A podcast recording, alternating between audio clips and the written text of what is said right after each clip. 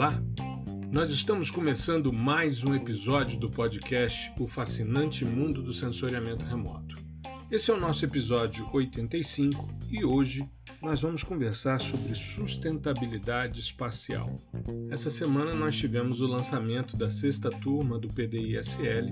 Foi um lançamento muito interessante, muita gente ingressou nessa nova turma e eu estou bastante animado né, porque essas pessoas perceberam a importância né, de ampliar né, sua autonomia e bem como uh, as suas habilidades na área de processamento de imagens de satélites e também nas questões associadas ao sensoriamento remoto de forma geral. Já vinha acontecendo, já tinha acontecido nas turmas anteriores, né, alguns estudantes estrangeiros e brasileiros também que moram no exterior. Então é muito interessante a gente perceber como as coisas avançam. E também tivemos na semana passada o novo formato do ao vivo no YouTube. Né? Essa semana mesmo, o nosso episódio aqui de podcast fala sobre sustentabilidade espacial e o que eu vou fazer na quarta-feira tem mais a ver com monitoramento de queimadas de incêndios florestais do que sustentabilidade espacial. Eu estou tentando de alguma forma criar né, uma certa independência no ao vivo no YouTube do podcast. Às vezes a gente vai tratar o mesmo tema nos dois canais, mas com isso a gente amplia as nossas possibilidades. Pois bem, o tema sustentabilidade espacial é um tema que é muito caro a mim porque eu confesso que fiquei muito impressionado numa das primeiras palestras que assisti na Agência Espacial Brasileira sobre lixo espacial. É, isso daí eu não me lembro ao certo em que ano foi, eu tentei encontrar no site da agência uma memória mais antiga, mas não tinha nada muito mais antigo antes de 2020, né? Eu me recordo que essa palestra foi muito interessante porque o pesquisador mostrava como é que de repente uma determinada partícula, um determinado uh, componente né, de um, um sistema que esteja em órbita pode gerar um impacto, pode gerar uma colisão. E ele fazia algumas simulações a respeito de como seria caso houvesse um impacto, caso houvesse né, uma colisão de um determinado fragmento com algo que estivesse orbitando o planeta. E era um estrago muito grande, porque você tem né, a explosão e também as partículas sendo dispersadas, e aí ele dizia que era possível retornar para saber o local em que ocorreu aquela, aquela colisão, e muito interessante. Mas ah, quando ele foi é, para as perguntas, né, e eu fui um dos caras que perguntei, é, a gente buscava entender quais soluções, o que, que a gente ia fazer para minimizar esse tipo de impacto, é, acabar ou reduzir ou enfim, com esse tipo de partículas, né, de fragmentos de material que não está mais é, usual e até mesmo que está usual, mas que pode gerar né, é, algum tipo de é, impacto, algum tipo de interferência. Então, a sugestão que ele trouxe naquela, naquele momento era de levar essas estruturas, né, essas partículas, coletá-las todas e levar para pontos lagrangianos. Os pontos lagrangianos são pontos em que, de forma bem simplificada, nós teríamos uma anulação, né, uma suposta anulação das forças gravitacionais. Então, as coisas ficariam paradas. Né? É um ponto em que você tem ali uma relação entre o campo gravitacional do Sol, da Terra, da Lua e as coisas mais ou menos se equilibram e aí você tem condição de deixar a estrutura parada. Seriam lixões espaciais. A proposta dele era essa, né, de coletar o material, levar o material até esses pontos lagrangianos e deixar lá parado, quietinho. O problema todo é você pensar na quantidade de energia que você vai ter que ter. Primeiro para coletar, depois para você poder uh, jogar isso nesses pontos lagrangianos e avançar nesse sentido. Então, é, foi um primeiro momento, até porque esses pontos lagrangianos eles são utilizados hoje por sistemas de observação do Sol, por exemplo. Existem satélites, eu já falei sobre isso, existem sistemas de sensoriamento remoto que estão parados nesses pontos lagrangianos observando o Sol. Então a gente precisa ter uma noção mais ampla dessa questão. Esse tema é um tema que causa é, desconforto para é, parte da audiência. É engraçado. Toda vez que eu.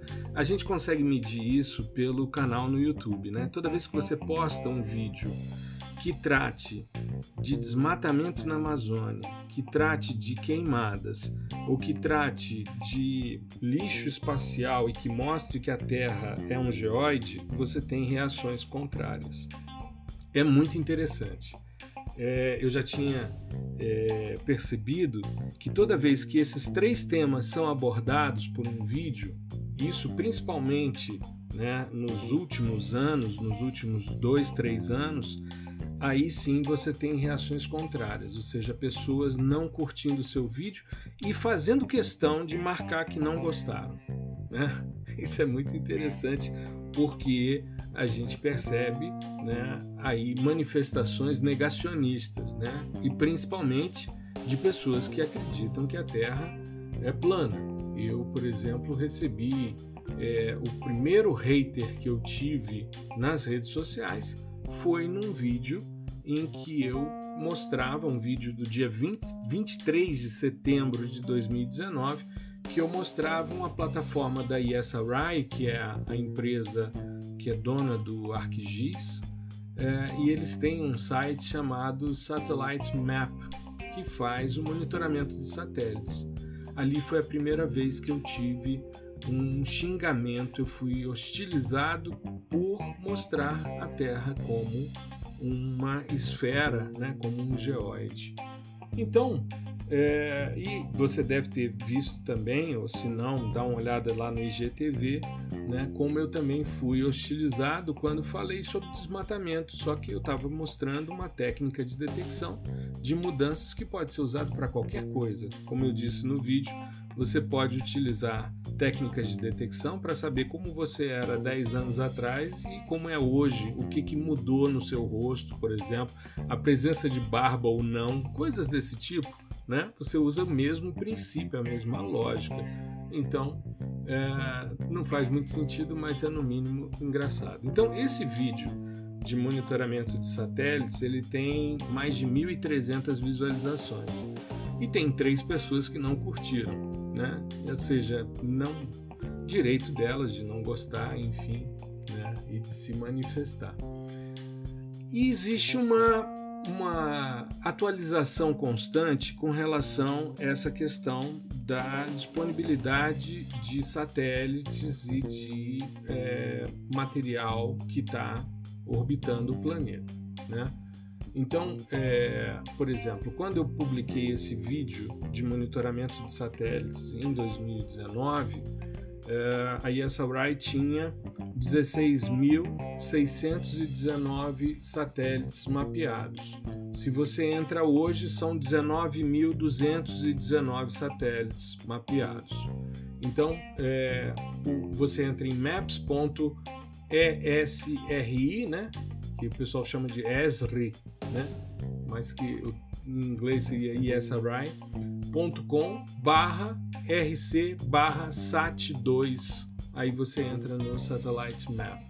E o que é interessante é que você consegue fazer o levantamento nessa plataforma é, em função de países, então tem todos os países, mas você pode ver quem são os maiores contribuidores para essa estrutura, né? o tipo de é, estrutura que está disponível, se é uma estrutura de lixo ou não lixo, ele entende né, esse modelo como sendo não lixo o que está em operação, lixo o que já foi descomissionado, ou seja, está ali orbitando e ninguém vai né, retirar esse material.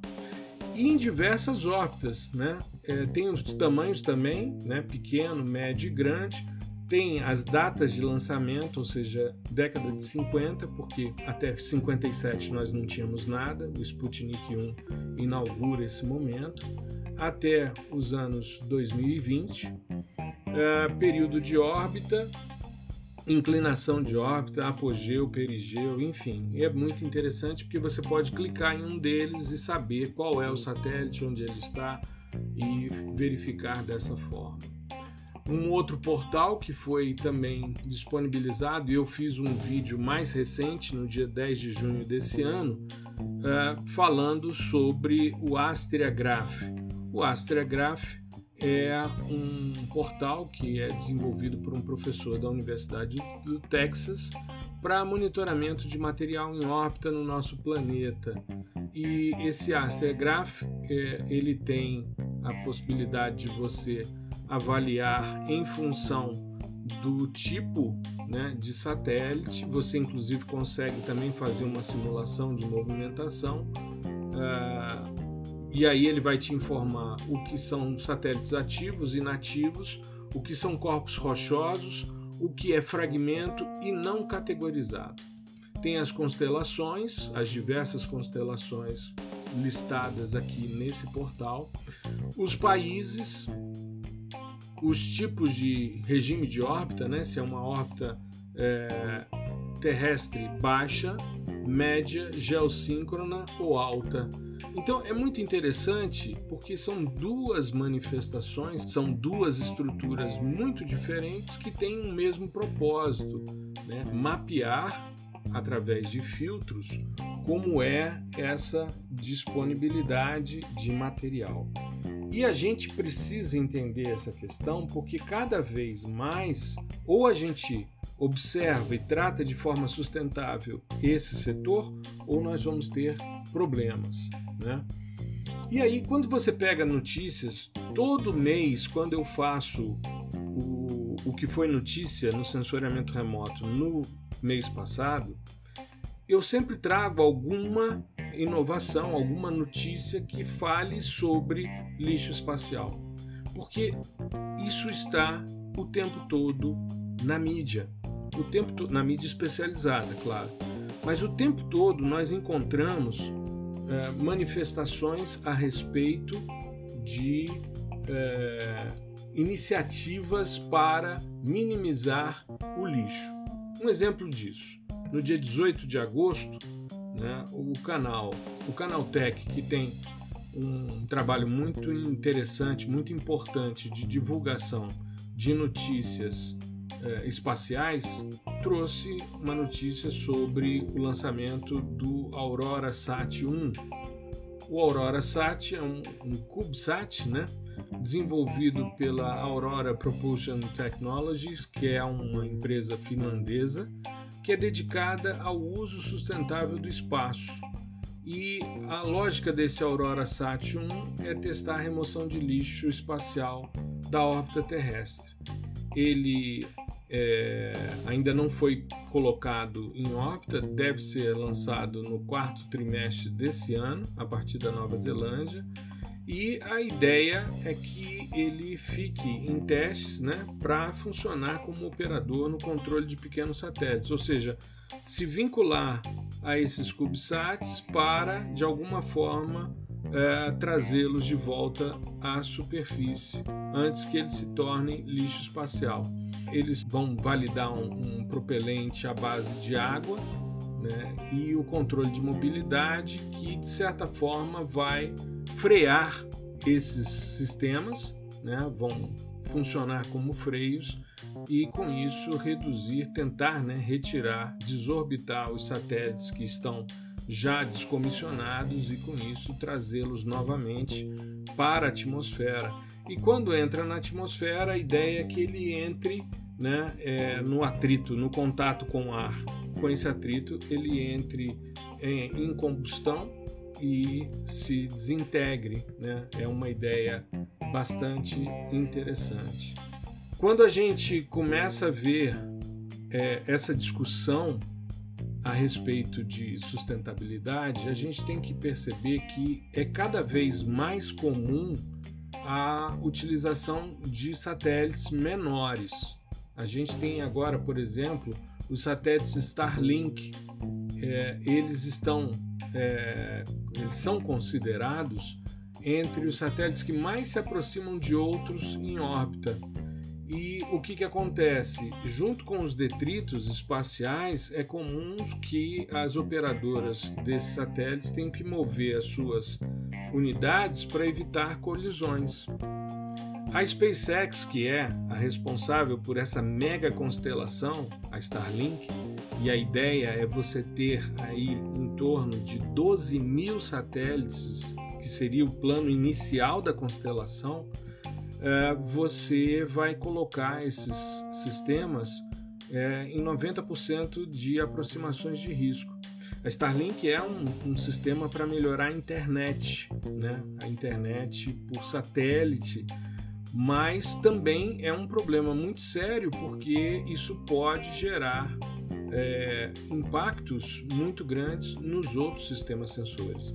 A gente falou na semana passada sobre a movimentação que o USGS e a NASA estão fazendo de baixar o Landsat 7 para que o 9 vá para sua órbita e baixar 8 quilômetros e com isso você vai tendo um processo de desaceleração e depois o reingresso. Por quê? Porque você não tem muito local disponível. Agora imagine com essas estruturas como a Starlink, como a Planet, né, que é uma, uma constelação extremamente interessante de sensoriamento remoto com nanosatélites. A miniaturização leva a uma possibilidade de você ter mais satélites passando por um determinado ponto, ou seja, a revisita fica bem menor.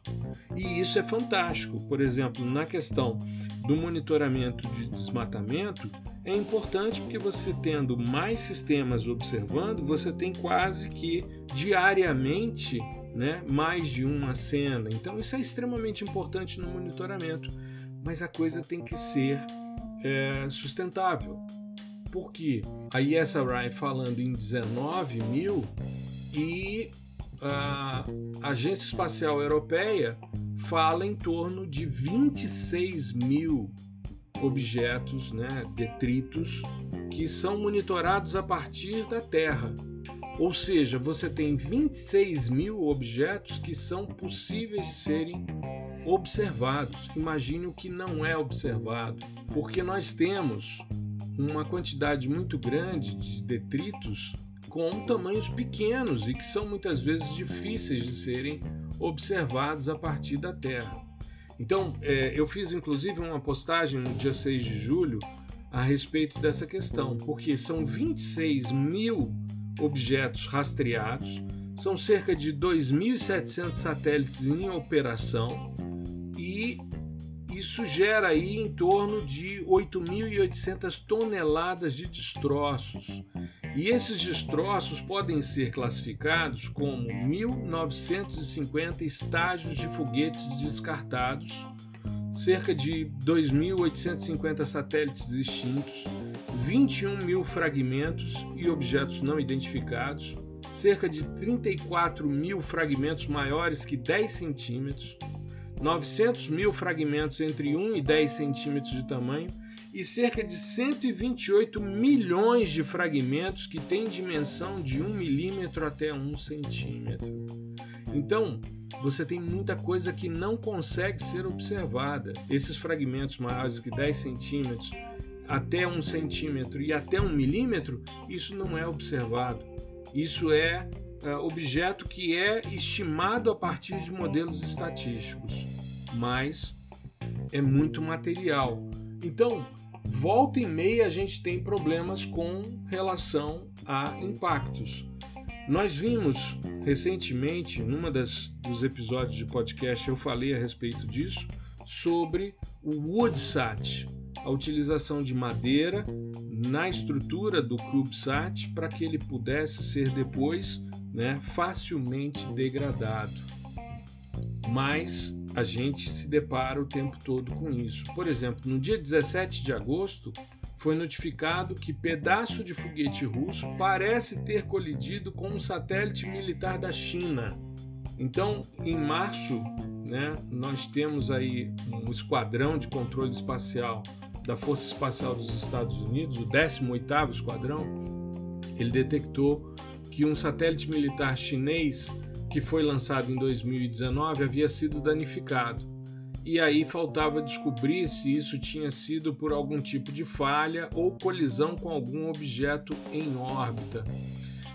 E no dia 14 de agosto, né, houve uma atualização das informações desse esquadrão e a atualização trazia uma nota de que é, houve colisão com o satélite. Então, isso é algo, e aí o que se fala nesse relatório é que uh, ele tinha sido danificado por um fragmento de um foguete, provavelmente o Zenit 2 da Rússia, usado para lançar um satélite em 1996. Olha só, nós estamos em 2021.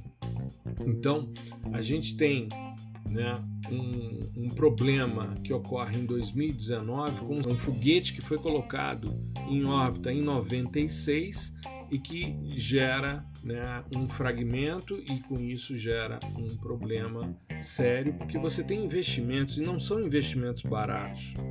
Você tem uma quantidade muito grande de investimentos para colocar uma carga útil no espaço. Então, isso né, é uma das notícias desse mês agora. Né?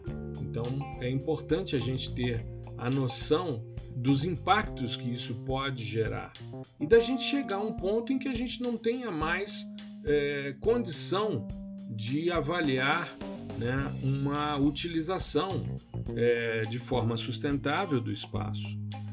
A gente viu aqui, né, a gente viu nessa questão que são aproximadamente 1950 estágios de foguetes descartados. E aí você coloca aí o, o, o Saturno 5, que mandou a, a missão para a Lua, a missão Apollo 11, porque não havia essa necessidade do retorno. A gente começa a ver que manifestações como é o caso da SpaceX, né, que, e também as, as demais agora, como a Virgin Galactic, a Blue Orange, né, essas missões de empresas particulares, você percebe sempre a necessidade do retorno do veículo lançador. Você deve ter observado ao longo das postagens nesse ano os testes fracassados né, com o retorno de foguetes e depois isso sendo resolvido. E a gente vê, por exemplo, que de repente o mesmo sistema de lançamento de satélites né, passa a ser utilizado mais de uma vez e aí de repente você vê notícias de que foi utilizado pela décima vez o mesmo veículo lançador. Então, essa ideia de você retornar logo depois que atinge a órbita e há a separação do satélite ou da, da carga, da, da cápsula, seja lá o que for, e o retorno desse estágio do foguete, né, desse veículo lançador para reaproveitamento, isso já mostra uma percepção de necessidade de utilização de algo mais sustentável. Nós tivemos agora recentemente né, a verificação de um satélite de comunicações da Malásia que sofreu anomalia e que o seu destino é ser queimado na atmosfera. O MEATSAT 3 ele sofreu no dia 21 de julho uma anomalia que acabou interrompendo as suas operações e o controle do satélite, que foi recuperado no dia 24, mas continuou com as operações suspensas, eles comunicaram que vão desorbitar o satélite em breve. Então, é um processo de desaceleração e fazer com que ele reingresse para queimá-lo na atmosfera. É claro que isso não deve ser uma prática é, recorrente, né? você tem que pensar em estratégias diferentes, porque nem sempre a estrutura muito grande queima totalmente. Nós tivemos, por exemplo, nos anos 70 a, o retorno do laboratório espacial Skylab e uma parte generosa dele caiu no deserto australiano. Eu devia ter uns 10, 11 anos de idade quando isso começou a ser divulgado nos jornais. Eu acompanhei aquilo de forma bastante intensa, porque, como eu disse, a minha infância foi permeada por corrida espacial e eu torcia para que caísse no campo de futebol do lado da minha casa, para eu ter um pedaço do Skylab em casa de lembrança, né? Doideira de menino. Mas é algo que pode gerar um problema muito sério. A gente viu recentemente a Estação Espacial Internacional liberar uma carga muito pesada de baterias em órbita. A gente lembra que a Estação Espacial Internacional está a 400 quilômetros de altitude. Então você libera isso daí, fica orbitando e a expectativa é que em algum momento você tenha o reingresso e torce para que tudo queime na atmosfera, mas nem sempre é assim. Nem sempre é assim. Então a gente precisa ter também a noção de que retornar esses materiais, CubeSats não, CubeSats são menores, estruturas menos avantajadas, elas provavelmente vão ser todas consumidas nesse atrito com a atmosfera, velocidade, enfim. Mas não pode ser também a solução, porque vai que não queima tudo, vai que cai em cima de uma área habitada. Então você vai ter um problema aí de um problema de danos ambientais sendo gerados por lixo espacial. Então a gente precisa ter isso muito claro, muito claro, porque a gente vê o tempo todo essas questões na mídia. Nós tivemos recentemente também, nesse mês agora de agosto, eu estou falando só de coisas que aconteceram em agosto. Foguete indiano cai após o lançamento e satélite acaba destruído. Isso foi um lançamento né, da ESRO, que é a Agência Espacial Indiana, né? e ela ia colocar o EOS-3 a bordo do satélite indiano, o GSLV MK2 e cerca de cinco minutos após o lançamento eles informaram uma falha técnica no estágio superior que não acendeu e o foguete com uma carga útil foram destruídos. Então é um, problema que não chegou a ficar na atmosfera, mas você tem material aí né, que pode gerar também impacto. No final do mês de julho, é, saiu uma notícia ainda sobre a missão Apollo 11, que completou no mês passado 52 anos. O módulo de ascensão usado na missão ainda pode estar em órbita na Lua. Então, porque esse módulo de ascensão né, foi o que desacoplou da base né, da estrutura desse módulo é, de ascensão até o módulo de comando, onde estava o Michael Collins, e agora uma pesquisa da Universidade de Cornell, publicada em maio desse ano, salienta que esse módulo provavelmente ainda está orbitando a Lua. E aí a gente entra num aspecto que eu acho que é extremamente importante é, a gente pensar. A gente gera uma série de impactos ambientais em nosso planeta. Nós temos desmatamentos, queimadas, poluição industrial, poluição urbana, poluição visual, sonora, enfim, um leque imenso eu fico pensando sempre, recentemente vendo umas imagens do Zhurong, aquele rover chinês, né, em Marte, ele caminhando até o escudo de proteção e o paraquedas dele, que estão lá na superfície, porque ninguém vai recolher esse material. Então, é, talvez com as missões é, tripuladas a gente tenha até o recolhimento desse material, mas isso é muito pouco provável porque nós tivemos várias missões Apollo e se você pegar uma imagem da Lunar Reconnaissance Orbiter, as estruturas de cada uma das missões estão ainda na superfície. Por exemplo, o veículo usado na Apollo 15, que completou 50 anos agora esse ano, está lá e não foi resgatado, não foi retirado. Então, é a gente começar a pensar nessa possibilidade de termos estratégias de reuso de veículos lançadores, de reingresso de satélites na atmosfera, desde que sejam possíveis, com materiais né, e tamanhos que não sejam, é, que não gerem impactos, por exemplo, se caírem sem terem sido totalmente queimados pela atmosfera. Então, esse tipo de coisa tem que permear a cabeça das pessoas que estão nas missões.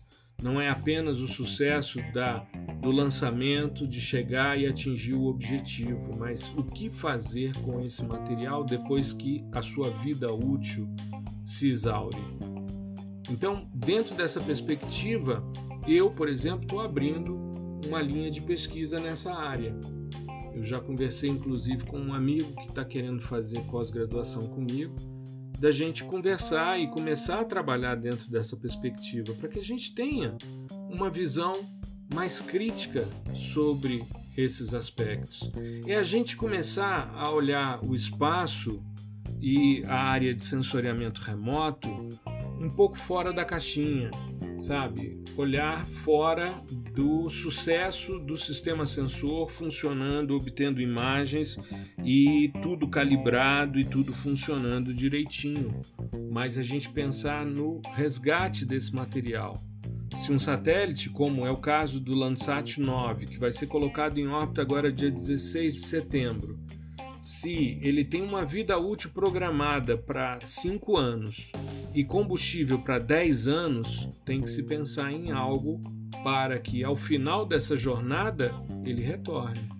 Você não pode simplesmente, depois de 50 anos, ainda estar com uma estrutura como um módulo de ascensão, ainda está orbitando a Lua, porque nós já fomos à Lua, nós já fomos a Marte e estamos também observando outros corpos, né, outros planetas no sistema solar e já saímos do sistema solar, já estamos em espaço interestelar com sondas que foram colocadas nos anos 70. Então a gente precisa entender que a gente não pode externalizar o nosso lixo espacial. Ah, mas os planetas não são habitáveis. Não interessa, você não pode simplesmente deixar as coisas lá.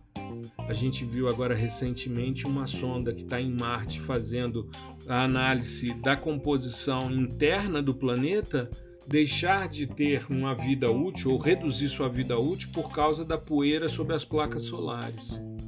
Tudo certo. Mas e aí? Terminou a vida útil? O trambolho fica lá. Então a gente tem que ter sempre essa ideia, sempre essa perspectiva. E aí ideias como sistemas de recolhimento, como é essa ideia aí do Aurora Sat, né, de você de repente trazer ou se acoplar e desacelerar e fazer com que aqueles, aquelas estruturas sejam recolhidas. Tem propostas da Agência Espacial Europeia de recolher fragmentos vai recolhendo, vai orbitando e vai recolhendo, porque são partículas pequenas. São partículas pequenas. Recentemente teve um furo na Estação Espacial Internacional. Então a gente começar a pensar nessas estruturas, satélites de madeira, por que não? Estruturas que sejam biodegradáveis. Ah, não, é biodegradável, você não tem vida ali, não tem oxigênio suficiente. Então estruturas que sejam degradáveis no espaço sideral pensar esse tipo de lógica. Eu falo porque nós temos engenharia aeronáutica, engenharia aeroespacial, vários cursos no Brasil, né? E nós temos vários estudantes que participam dessas dinâmicas, dessas conversas. Então que tenhamos sempre essa perspectiva em mente de que tenhamos a sustentabilidade espacial como uma questão extremamente importante. Tá legal? Bom, eu queria te convidar para nessa quarta-feira, o ao vivo no YouTube, você acompanhar comigo como é que é feito normalmente o monitoramento de queimadas, né, de incêndios. Eu vou fazer um processamento ao vivo também com dados para a gente entender alguns índices, o que, que acontece espectralmente com esses dados, com a vegetação quando ela queima, para a gente ter essa compreensão um pouco mais ampla, tá legal? Então, ao vivo no YouTube dessa semana não é sobre sustentabilidade espacial, mas é sobre monitoramento de incêndios. Vale a pena você acompanhar porque são duas perspectivas diferentes ao longo da semana, tá legal? Eu espero que você fique bem, que você fique logo é, 100% vacinado. Eu tomei minha segunda dose quinta-feira da semana passada então já estou com o meu processo reptiliano já totalmente é, estabelecido. Isso tem me dado uma alegria muito grande, uma esperança, mesmo com todos os protocolos né, de, de higiene, de proteção, usar máscara, álcool em gel, manter a distância das pessoas, uma distância saudável, isso já me traz uma perspectiva de esperança, de poder, por exemplo, retornar à universidade, de poder utilizar o meu gabinete novamente, né, depois de um ano, quase dois anos em casa, trabalhando em casa. Então, se vacine, porque tem sido a solução, as pessoas têm encontrado né, um, uma esperança maior né, e a gente tem visto alguns estudos científicos mostrando que a maioria das pessoas que estão internadas e vindo a óbito hoje são pessoas que não se vacinaram. Então, vamos aumentar essa questão para a gente logo voltar a uma normalidade, poder abraçar, beijar aquelas pessoas que a gente tanto ama né, e que estão afastadas de nós e que agora o contato é só por videoconferência né? Então, uma boa semana para você, fique bem, se cuide, tá legal? Um grande abraço.